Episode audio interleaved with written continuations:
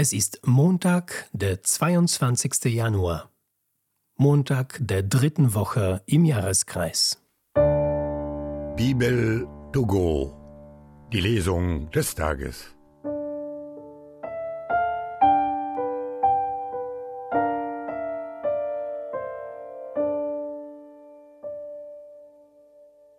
Lesung aus dem zweiten Buch Samuel. In jenen Tagen kamen alle Stämme Israels zu David nach Hebron und sagten, wir sind doch dein Fleisch und Bein. Schon früher, als noch Saul unser König war, bist du es gewesen, der Israel in den Kampf und wieder nach Hause geführt hat. Der Herr hat zu dir gesagt, du sollst der Hirt meines Volkes Israel sein, du sollst Israels Fürst werden. Alle Ältesten Israels kamen zum König nach Hebron.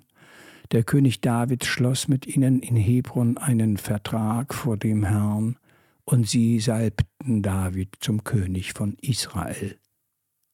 David war dreißig Jahre alt, als er König wurde, und er regierte vierzig Jahre lang. In Hebron war er sieben Jahre und sechs Monate König von Juda, und in Jerusalem war er 33 Jahre König von ganz Israel und Juda. Der König zog mit seinen Männern nach Jerusalem gegen die Jebusiter, die in dieser Gegend wohnten. Die Jebusiter aber sagten zu David, Du kommst hier nicht herein, die Blinden und die Lahmen werden dich vertreiben. Das sollte besagen, David wird hier nicht eindringen. Dennoch eroberte David die Burg Zion, sie wurde die Stadt Davids. David wurde immer mächtiger und der Herr, der Gott der Heere, war mit ihm.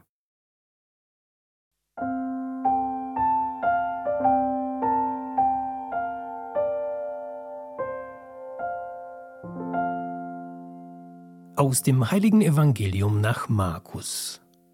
In jener Zeit sagten die Schriftgelehrten, die von Jerusalem herabgekommen waren, er ist von Beelzebul besessen.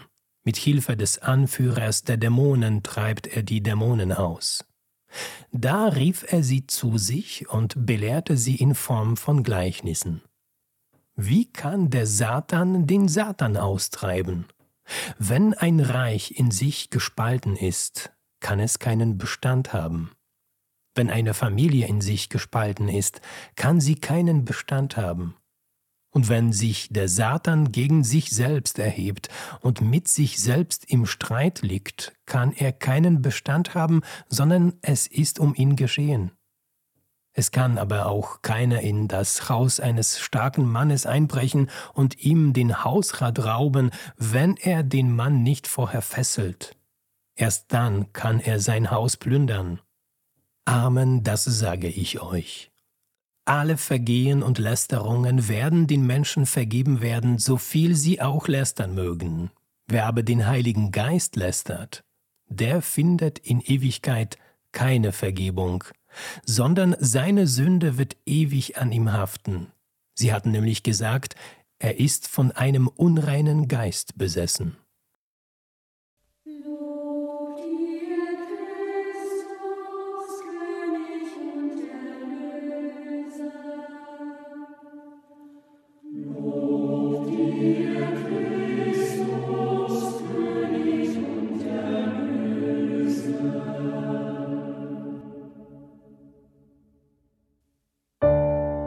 Bibel to go. Die Lesung des Tages.